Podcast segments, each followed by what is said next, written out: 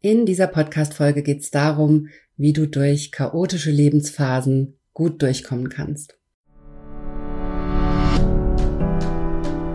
Herzlich willkommen zum Gehirnwäsche-Podcast. Wie du die Welt siehst, beginnt in deinem Kopf. Und deswegen hat auch jeder Gedanke das Potenzial, in deinem Leben etwas zu verändern. Mein Name ist Dr. Johanna Disselhoff. Ich arbeite seit über elf Jahren als Psychologin und in diesem Podcast schalten wir jetzt den Schonwaschgang in deinem Kopf ab und ich zeige dir, wie du die Kraft deiner Psyche wirklich nutzt.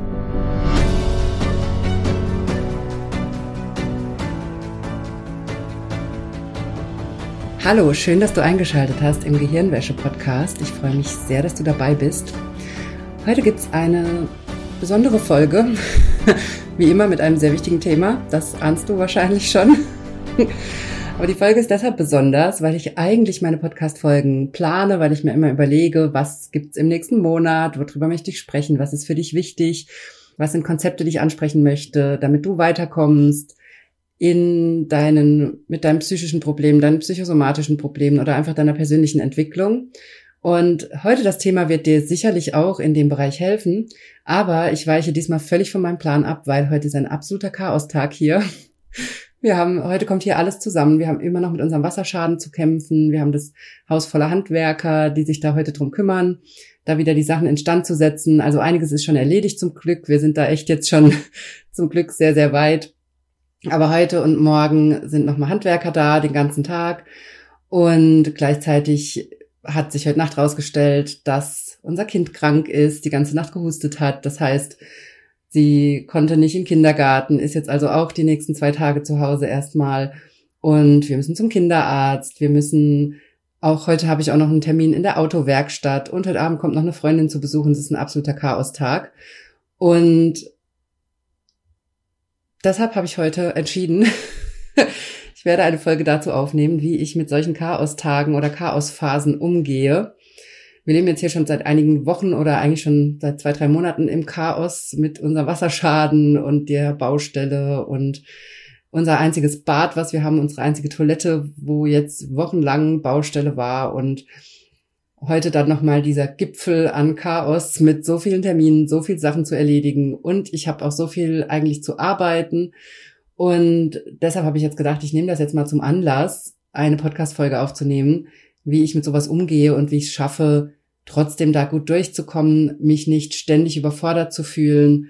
Natürlich ist das normal, sich in solchen Situationen überfordert zu fühlen, aber ich werde auch ein bisschen was dazu sagen, wie ich das mache, mich da aus der Überforderung wieder rauszuholen und was so meine Strategien sind als Mama, als Selbstständige, um mit solchen Themen umzugehen.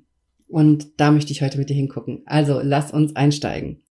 Denn wenn wir solche Phasen haben oder auch so einzelne Tage oder mal eine Woche, die so völlig aus dem Plan läuft, die so chaotisch läuft, wo alles zusammenkommt, alles irgendwie schief geht, alles anders läuft als geplant, was wir dann sehr, sehr oft machen, ist, dass wir unseren kompletten Plan umschmeißen, dass wir in so eine Panik, in so einen Panikmodus gehen, in so eine Art Überlebensmodus fast schon um es überspitzt darzustellen. Und dass wir meistens, kannst ja einfach mal für dich in dieser Folge auch gucken, was für dich stimmt und was nicht und was bei dir schon gut läuft und was nicht. Was ich bei mir mal beobachte und bei, bei vielen anderen Menschen auch, ist, dass wir in solchen Phasen auch all die guten Routinen fallen lassen, die uns eigentlich sehr helfen, gut durch so eine Zeit zu kommen. Und damit meine ich jetzt nicht, dass du unbedingt bestimmte Hobbys durchziehen solltest oder bestimmte Routinen, die einfach viel Zeit brauchen und die in solchen Phasen, gerade zum Beispiel mit kleinen Kindern oder pflegebedürftigen Menschen oder was auch immer deine Situation ist, einen stressigen Job, die dann einfach nicht funktionieren in dem Moment. Darum geht's gar nicht. Aber drauf zu gucken, was du zum Beispiel als Minimum trotzdem durchziehen kannst in solchen Phasen, wo alles drunter und drüber geht, wo alles kreuz und quer geht. Bei mir ist das zum Beispiel ganz oft, dass ich mir trotzdem zwischendrin die Zeit nehme, eine Selbsthypnoseübung zu machen oder spätestens abends, wenn ich im Bett liege, egal wie spät es dann schon ist, mir einfach noch die Zeit nehme, zehn Minuten, so innerlich einzuchecken, mit meinen inneren Helfern zu sprechen. Wenn du schon in meinem Kurs warst, dann kennst du diese Techniken. Und dann würde ich dir das auch empfehlen, dir einfach da spätestens abends einmal kurz die Zeit zu nehmen. Du kannst auch deine Gedanken aufschreiben, das nochmal aus deinem Kopf rausholen, dann schläfst du auch viel besser und kannst besser abschalten und dann so eine kleine Selbsthypnoseübung machen, um nochmal innerlich zu gucken, was brauchst du noch, um den Tag gut abzuschließen, was brauchst du, um gut in den nächsten Tag zu gehen und solche Routinen dir zu überlegen, solche Minimalroutinen sozusagen, die du auch beibehalten kannst, wenn alles um dich rum eskaliert, wenn alles um dich rum irgendwie chaotisch ist, stressig ist, wenn du rausgerissen bist aus deinen Routinen. Ganz extrem ist das ja zum Beispiel auch, wenn man mal mit einem Kind ins Krankenhaus muss oder selber ins Krankenhaus muss oder solche Dinge hat, die einen so völlig rausholen. Und dafür will ich dir, möchte ich dir heute diesen Impuls mitgeben, dass du dir im Voraus schon mal überlegst, was solche Routinen sind, die du jetzt schon anfangen kannst einzuüben, wenn es dir gut geht weil das ist nämlich das Wichtige, dass das schon eingeübt ist und dass du dann auch darauf zurückgreifen kannst, wenn es dir nicht so gut geht. Also, dass du jetzt schon überlegst, was ist ein guter Zeitpunkt, wo ich täglich eine kleine Mini-Hypnoseübung machen kann? Wenn ich mich auch nur mit meinem Kraftbaum verbinde, zum Beispiel, den du aus meinem Kurs kennst, oder mit einer inneren Helferin, einem inneren Helfer. Oder was ist ein guter Zeitpunkt, wo ich mir Zeit nehmen kann, auch wenn es stressig ist, um ein bisschen meine Gedanken aufzuschreiben, mich ein bisschen zu sortieren oder einfach auch nur meine Lieblingsmusik zu hören, um mich wieder in so eine gute Stimmung zu bringen oder mich mit dem guten Leben zu verbinden und mein Gehirn dran zu erinnern, dass nicht nur alles schlimm und chaotisch gerade ist. Und das ist für unser Gehirn fundamental wichtig. Unser Gehirn braucht immer zwischendrin solche Anker. Deshalb sind Rituale so wichtig und deshalb betone ich das auch in dieser Folge so. Ich habe auch schon mal eine ganze Folge zum Thema Rituale gemacht. Das kannst du dir auch noch mal raussuchen. Ich glaube, die ist von so anderthalb Jahre alt, circa, glaube ich. Und da nochmal reinhören, wenn dich das interessiert, da, du da nochmal tiefer gehen möchtest. Aber das ist für unser Gehirn fundamental wichtig, weil das solche Anker sind im Alltag, die uns zeigen, dass alles gut ist. Für mich persönlich ist zum Beispiel ein ganz wichtiger Anker, dass ich mir regelmäßig frische Blumen kaufe. Und das ist was, was ich meistens vergesse, wenn alles hier eskaliert und alles stressig ist und sich alle Termine überschlagen und ich dafür keine Zeit habe, klar, dann habe ich natürlich auch keine Zeit, jetzt irgendwo mir Blumen auszusuchen oder so. Aber das ist zum Beispiel immer das Erste, was ich mache, wenn ich dann aus dieser Stressbubble rauskomme, ist, dass ich losgehe und mir richtig schöne Blumen kaufe und mir die auf den Tisch stelle, so dass ich sofort wieder diesen Anker habe, dass mein Gehirn sie äh, sieht, signalisiert kriegt. Oh, es ist alles wieder gut. Wir können wieder runterkommen, wir können wieder in den Normalzustand übergehen, wir können aus diesem Panikmodus rauskommen.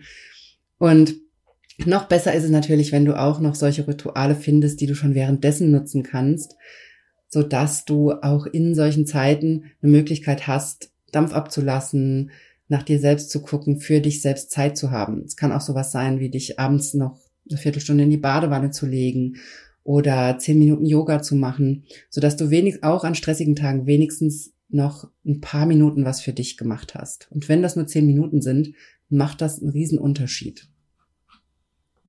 Also erstes Thema in dieser Folge, guck auf die Rituale, die dir gut tun und guck da drauf, wie du so Minimalrituale auch in stressigen Phasen beibehalten kannst oder nutzen kannst für dich. Zweites wichtiges Thema, wo ich mit dir hingucken möchte in dieser Folge, ist das Thema Überforderung. Denn meistens, wenn sich Termine so aufstauen oder wir schon merken, okay, wir rutschen in so eine Chaoswoche, bei mir ist das, passiert das natürlich immer sofort, wenn das Kind krank ist, wenn ich dann merke, okay, wir müssen jetzt gucken, wer macht wann Kind krank, wer hat welche Termine. Wir arbeiten dann umeinander rum, mein Mann und ich, so dass jeder irgendwie die wichtigsten Termine erledigen kann. Vieles fällt natürlich hinten runter. Und da entsteht bei mir ganz schnell als erste Reaktion in meinem Gehirn dieses Gefühl von Überforderung und mir ist das alles zu viel, ich bin der Sache nicht gewachsen und auch Panik, dass ich nicht weiß, wie ich alles unterkriegen soll das heißt, meine erste Aufgabe ist immer, mein Gehirn aus dieser Panik rauszuholen und aus dieser Überforderung, damit ich wieder klar denken kann und Lösungen sehen kann. Dazu habe ich zum Beispiel in meinem Selbsthypnose lernen Online-Kurs extra den Problemtrance-Workshop, denn nichts anderes ist das. Überforderung und auch diese Panik ist nichts anderes als eine Problemtrance in dem Moment. Das heißt, dein Gehirn fokussiert sich komplett auf das vermeintliche Problem zum Beispiel, dass deine Pläne nicht funktionieren, dass du nicht so arbeiten kannst, wie du willst, dass du vielleicht nicht so gesund bist, wie du gedacht hast, dass du was absagen musst, was auch immer gerade bei dir los ist. Unser Gehirn neigt dazu, sich völlig auf das Problem zu fokussieren. Und da, diesen Zustand, den müssen wir erstmal auflösen und uns zurückholen in einen Zustand, wo wir auf unsere Kreativität zugreifen können, auf unser lösungsfokussiertes Denken Denn das können wir nicht, wenn unser Gehirn in dieser Problemtrance ist. Und das zeige ich dir im Problemtrance-Workshop in meinem Kurs auch Schritt für Schritt, wie du das auflösen kannst und da rauskommst. Also wenn du in meinem Kurs schon bist, dann geh unbedingt zu diesem Workshop, wenn du dich auf solche Phasen zum Beispiel vorbereiten willst oder wenn du gerade in einem Gefühl drin bist, was, wo du das Gefühl hast, mein Gehirn hat sich da gerade so festgebissen und ich komme aus diesem Gefühl nicht raus. Das ist immer ein Hinweis auf eine Problemtrance und die kannst du auflösen, das kannst du lernen. Und dann schau dir unbedingt das an und fang an, das einzuüben, diese Problemtrance aufzulösen. Das wird dir, wenn du das eine Zeit lang übst, wird dir das so in Fleisch und Blut übergehen, dass du da drin immer schneller wirst. Und bei mir ist es mittlerweile so, ich spüre die Überforderung, ich spüre die Panik, dann kann ich sofort, also auch nicht immer natürlich, ne? Manchmal bleibe ich da ein bisschen drin, bis ich merke, was los ist, aber in sehr vielen Fällen mittlerweile kann ich sofort realisieren, ah, okay, da ist die Überforderung. Die ist einfach für mich normal. Das ist die normale Reaktion von meinem Gehirn, wenn das Kind krank ist und alle unsere Pläne eskalieren. Und natürlich kommt da auch noch die Angst dazu. Man weiß ja nie, was ist jetzt mit dem Kind. Ne? Man muss ja immer erstmal gucken, wie entwickelt sich das. Manchmal hat man schreckliche Nächte, dann kommt noch hohes Fieber dazu, man hat Angst, man hat Panik.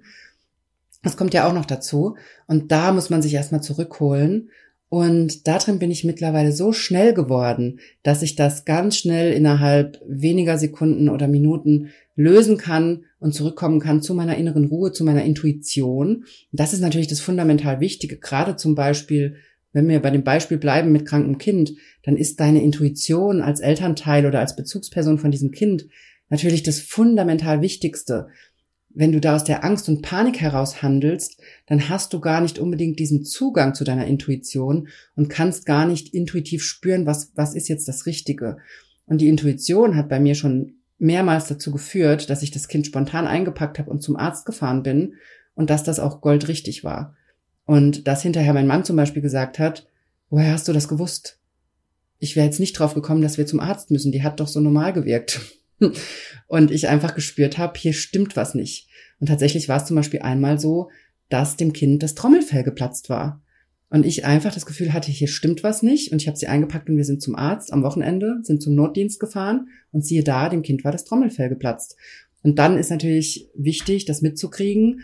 Und dann braucht das Kind äh, auch eine spezielle Behandlung, meistens Antibiotika damit sich da nicht was entzündet, weil das kann natürlich böse ausgehen. Ne? Da kann, das kann sich aufs Gehör auswirken und, und, und.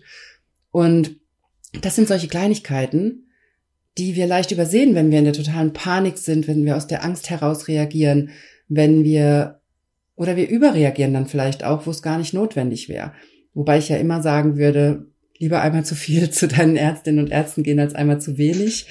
Und gleichzeitig das ist aber so wichtig, da reinzukommen in diese Intuition und diese innere Sicherheit. Denn in dem Moment, wo ich gespürt habe, mit dem Kind stimmt was nicht, wir müssen zum Arzt, da war das keine Panik, das war keine Überforderung und keine Angst, sondern das war eine ganz klare innere Gewissheit, dass hier was nicht stimmt. Und das fühlt sich einfach in deinem Alltag viel, wesentlich besser an, als diese Panik, diese Überforderung, diese Angst, die ich übrigens als Mama total gut kenne und die ich auch aus Arbeitskontexten kenne. Also ich kenne das alles und ich weiß, das ist so diese, diese Werkseinstellung von unserem Gehirn, dass ganz viel aus Angst, aus Panik, aus Überforderung heraus gemacht wird. Und gleichzeitig wird dein Leben so viel leichter, wenn du diesen Schritt schaffst, dich da rauszuholen in deine Ruhe, in deine Kraft, in deine Intuition und deine Kreativität. Dadurch wirst du in deiner Arbeit besser, dadurch wirst du entspannter in deinem sozialen Umfeld, in deinem Privatleben und vor allem kommst du in dieses intuitive Spüren, wenn irgendwas in deinem Umfeld nicht stimmt, wenn mit anderen was nicht stimmt. Und das ist was, was mir zum Beispiel als Psychologin schon so oft meinen Job erleichtert hat, zum Beispiel in der Zeit, als ich im Gefängnis gearbeitet habe und dafür zuständig war, auch mitzukriegen, wenn es Gefangenen schlecht geht, wenn die suizidal sind, wenn die drüber nachdenken, sich oder anderen was anzutun zum Beispiel. Und da hat mir das schon so oft geholfen, dass ich mich auf meine Intuition verlasse und nicht aus der Angst heraus handele, sondern aus dieser inneren Sicherheit, aus dieser inneren Überzeugung und darauf reagiert habe, wenn mir dieses Gefühl signalisiert hat, dass hier was nicht stimmt. Und deshalb ist das so wichtig, da wieder reinzukommen und zu lernen, erstmal Also der langen Rede kurzer Sinn, erstmal zu gucken, was ist deine Werkseinstellung? Welches Gefühl kommt bei dir als erstes, wenn deine Pläne schief gehen, wenn die Sachen nicht so laufen wie gedacht und wenn alles gerade zu viel wird und so ein Chaos entsteht? Was ist das Gefühl, was dein Gehirn dir als erstes erzeugt? Bei mir ist das Überforderung und manchmal auch Panik. Bei dir kann das aber auch was ganz anderes sein. Es kann bei dir auch sowas sein, dass du den Kopf in den Sand steckst, dass du dich vergräbst, dass du so einen Fluchtreflex hast, also dass du alles absagst, wegrennst, wie auch immer. Es kann auch sein, dass du stark psychosomatisch reagierst, dass du krank wirst, dass du starke Symptome bekommst, Schmerzen bekommst. Das kann alle Arten von Reaktionen auslösen. Und wichtig ist, dass du für dich lernst, was das bei dir ist, sodass du das als Signal nehmen kannst, wenn dann sowas kommt und du merkst, oh, ich gehe in dieses Gefühl oder dieses Symptom, dass du dann sehen kannst, ach so, okay, das ist meine Werkseinstellung, das ist, wie mein Gehirn immer reagiert auf solche Situationen und das heißt, meine Aufgabe ist jetzt, mein Gehirn aus dieser Problemtrance rauszuholen und wieder in meine innere Kraft, Ruhe, Kreativität zu kommen, so dass ich in Ruhe entscheiden kann, wie gehe ich das an und dass ich auch wieder mich gut fühle und nicht aus dieser Überlastung heraus durch den Tag gehe.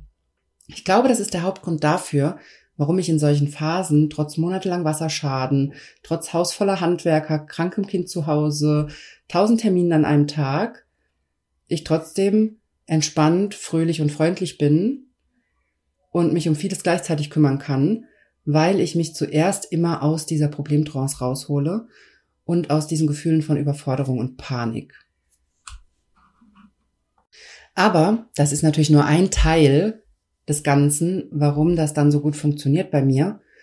Und übrigens, ich will dir auch nichts vormachen, ich bin trotzdem nach solchen Tagen total platt und fertig und und brauche dann Zeit. Und sobald alles wieder in normalen Bahnen läuft, nehme ich mir dann auch die Zeit, mich da nochmal zu erholen oder guck auch nochmal, wie kann ich da jetzt dafür sorgen, dass es mir gut geht? Was brauche ich da?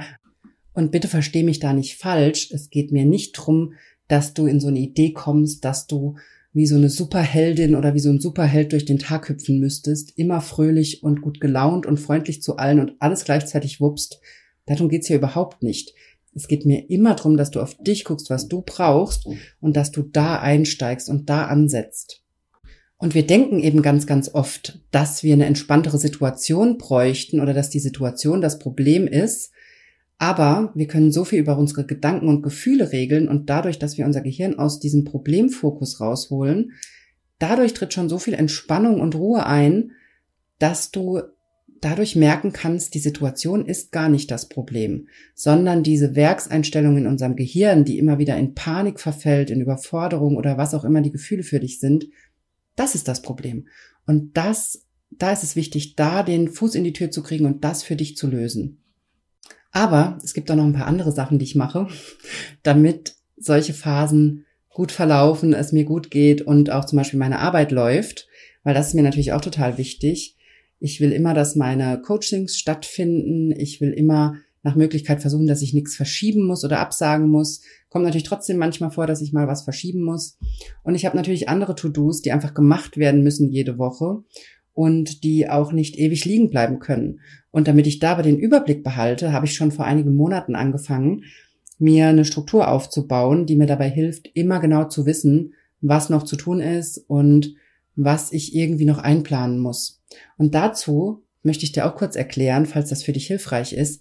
Dazu habe ich angefangen, immer am Ende jeder Woche einmal zu gucken, was habe ich die Woche geschafft, was hat gut geklappt, was hat nicht so gut geklappt. Dieser Rückblick, den finde ich ganz, ganz wichtig, damit man immer besser wird in dem Planen, was man überhaupt in einer Woche schaffen kann. Denn wir neigen dazu, uns die To-Do-Liste sinnlos vollzuhauen mit einem Haufen Sachen. Und das ist dann einfach nur frustrierend. Und wir neigen auch dazu, teilweise unsere Prioritäten zu vergessen und dann die dringenden Dinge abzuarbeiten, obwohl die eigentlich für uns persönlich gar nicht so wichtig sind, uns eigentlich viel wichtigere Dinge gäbe, die zu machen sind. Und um da die Balance zu halten, ist erstmal dieser Rückblick wichtig, um zu sehen, was schaffe ich überhaupt in der Woche und was war vielleicht zu viel. Und dann im nächsten Schritt plane ich dann direkt meine nächste Woche und versuche jede Woche einfach besser zu werden im Planen, realistischer zu werden, die Zeiten besser einzuschätzen. Ich weiß zum Beispiel mittlerweile genau, wie lange brauche ich für eine Podcast-Folge, um die vorzubereiten, die aufzunehmen und dann noch einen Newsletter dazu zu schreiben, so dass ich das sehr realistische Zeiten in meinen Kalender einplane und nicht überbordende Zeiten oder vielleicht auch viel zu wenig.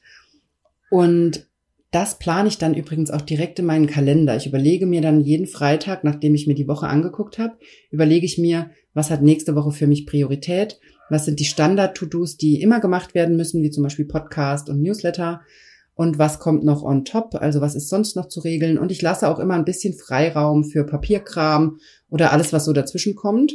Und natürlich plane ich meine Coachings ein. Und so plane ich dann meine Woche. All die Zusatzaufgaben plane ich dann in meine Arbeitszeiten ein, so wie es eben passt. Manchmal habe ich Coachings an einem Stück oder manchmal habe ich da mal eine Stunde zwischendrin, dann plane ich mir da was anderes rein. Und das ist für mich der Schlüssel, dass ich mir das wirklich in meinen Kalender reinschreibe, was ich wann mache. Also, dass meine Woche wirklich geplant ist, was passiert Montag von 9 bis 12 und von 13 bis 15 Uhr oder so. Was passiert Dienstag von 9 bis 12? Was passiert donnerstags um die und die Uhrzeit? Also wann auch immer du arbeitest. Ich arbeite eben auch oft nachmittags noch oder abends auch immer mal, je nachdem.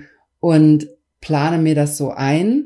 Und gleichzeitig gucke ich aber auch immer drauf, dass eine gewisse Stundenzahl nicht überschritten wird, weil ich einfach weiß, dann ist mein Energielevel so geschröpft und ab einer gewissen Stundenzahl Arbeit bringt das nichts mehr. Natürlich hat man mal Wochen, wo man mehr reinbuttert, aber ich versuche das dann in den normalen Wochen gering zu halten und eben nicht über eine gewisse Zahl an Stunden rauszugehen, damit ich da weiß, selbst wenn da was dazwischen kommt, selbst wenn das Kind krank wird oder irgendwie andere Termine reinkommen, dann habe ich genug Puffer, die Termine auf den Nachmittag zu verlegen oder auf einen anderen Tag zu schieben. Ganz oft versuche ich auch mir einen Vormittag pro Woche komplett frei zu halten als Puffertag, um da Termine reinschieben zu können, wenn zum Beispiel alles eskaliert. Das ist für mich der Schlüssel, warum ich mittlerweile, wenn das Kind krank ist, auch viel entspannter darauf reagieren kann, weil ich weiß, okay, ich habe Ende der Woche meistens den Puffertag eingeplant, wo ich dann alle meine Sachen reinschieben kann und wo ich dann gucken kann, kann ich für den Tag hm, jemand finden, der mir hilft mit dem Kind, kann da jemand kommen und uns unterstützen? Oder kann mein Mann sich da kindkrank melden? Oder wie regt, oder vielleicht das Kind auch wieder gesund, kann wieder in die Kita gehen? Mein Mann und ich, wir wechseln uns eh ab mit Kind krank. Das finde ich auch fundamental wichtig, dass das nicht nur einer alleine macht, sondern dass man da eine Balance findet und sich abwechselt. Und dieser Puffertag, der hat mich schon so oft gerettet. Und das ist für mich fundamental wichtig. Und zur Not nehme ich auch den Samstagvormittag als Puffertag, wenn die Woche zu voll war oder das Kind wirklich die ganze Woche krank und ich nicht das gemacht gekriegt habe, was ich machen wollte, dann kann es auch sein, dass ich mir Sachen auf den Samstagvormittag schiebe. Kommt aber sehr, sehr selten vor, weil durch meinen Puffertag ich das meistens gut abfedern kann in der Woche. Und gleichzeitig dadurch, dass ich alle Termine in meinem Online-Kalender stehen habe und genau weiß, wann nehme ich Podcast auf, wann muss ich Newsletter schreiben, wann muss ich dies und das und das machen.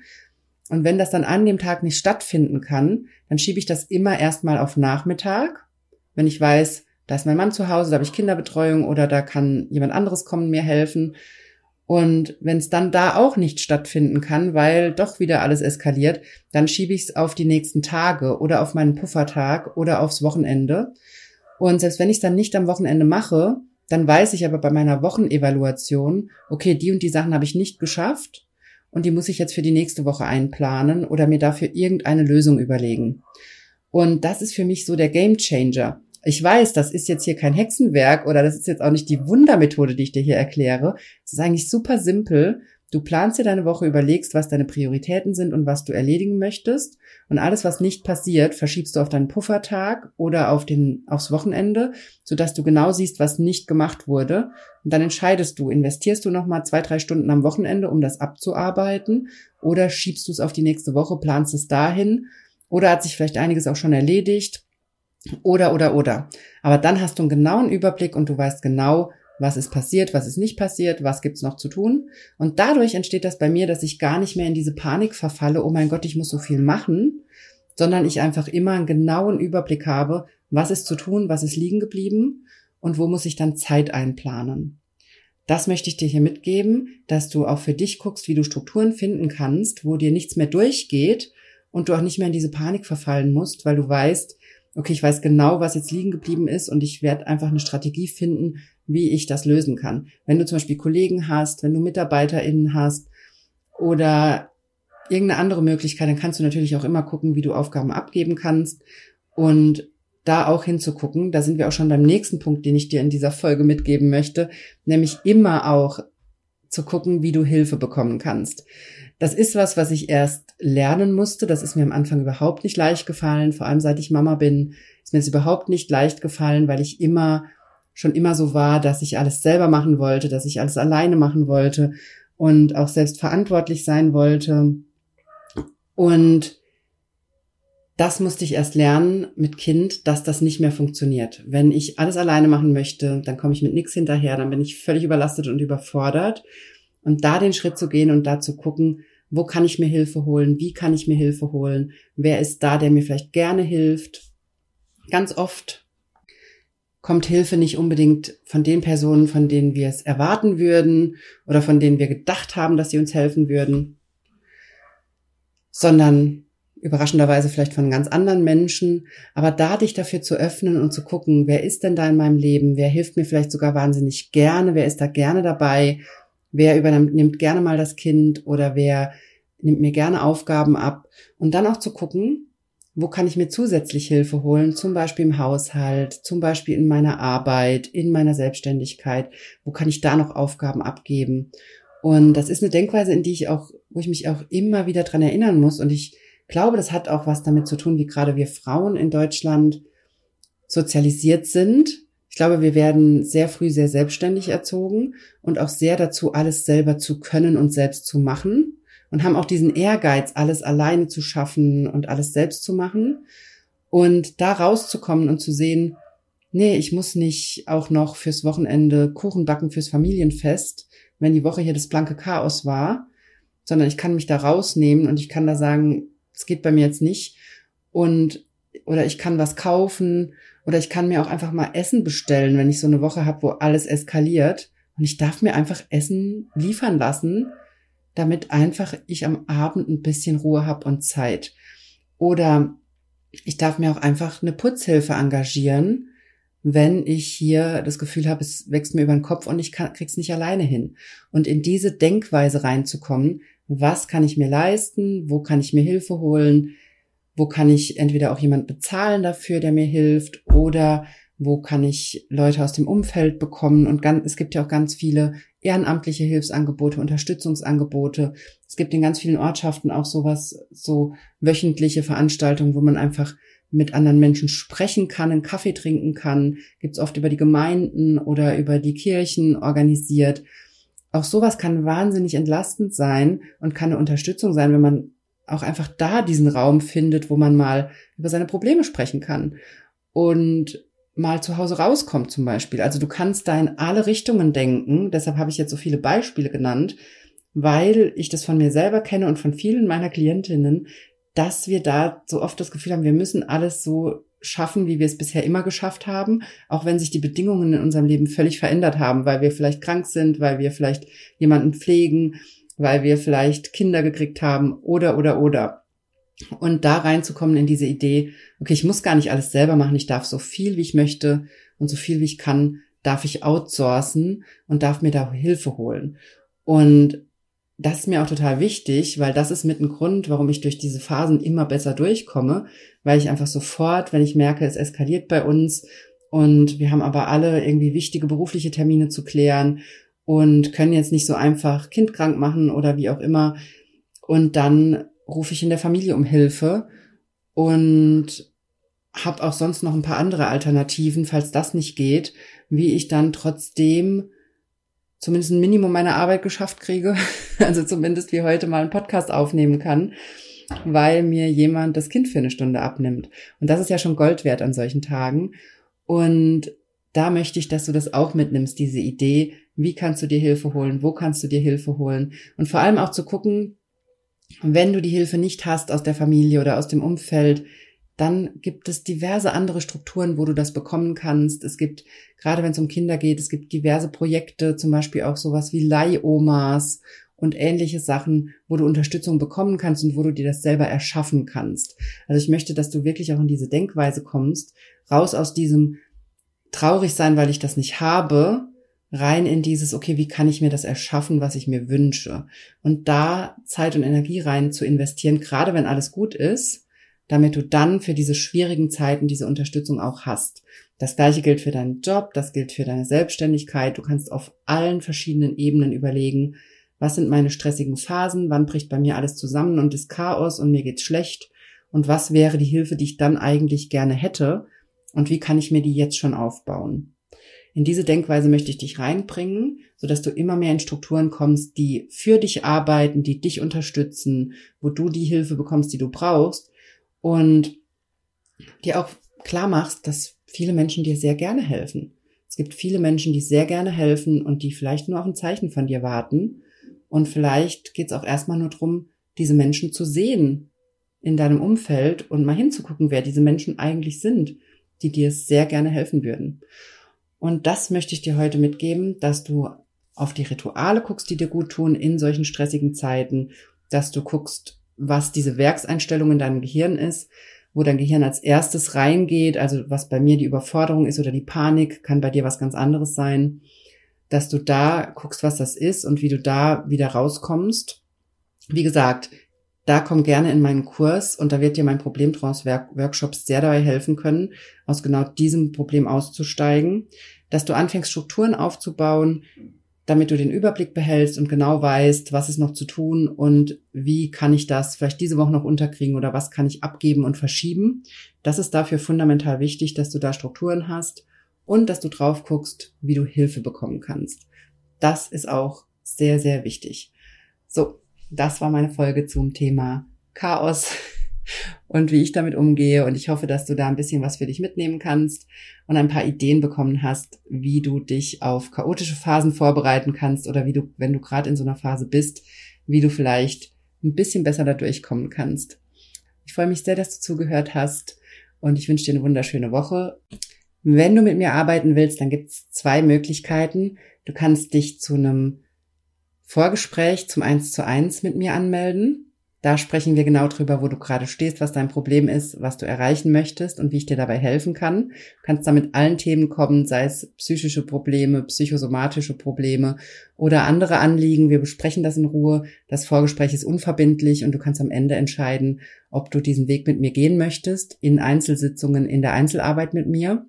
Oder du kannst dich für meinen Selbsthypnose lernen Online-Kurs anmelden. Der nächste Kurs startet Ende Juni oder Anfang Juli. Und da zeige ich dir systematisch in sechs Workshops, wie du Selbsthypnose nutzen kannst, damit es dir besser geht, damit du deine Symptome besser verstehst und auch Lösungen findest. Und da ist unter anderem zum Beispiel auch der Problemtrance-Workshop mit dabei als Bonus, den du dafür nutzen kannst, um dein Gehirn aus diesem Problemfokus zu lösen und wieder in deine Kreativität und Ruhe zu kommen.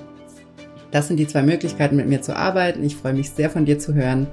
Und bis dahin wünsche ich dir eine super Zeit und wir hören uns in der nächsten Podcast-Folge wieder.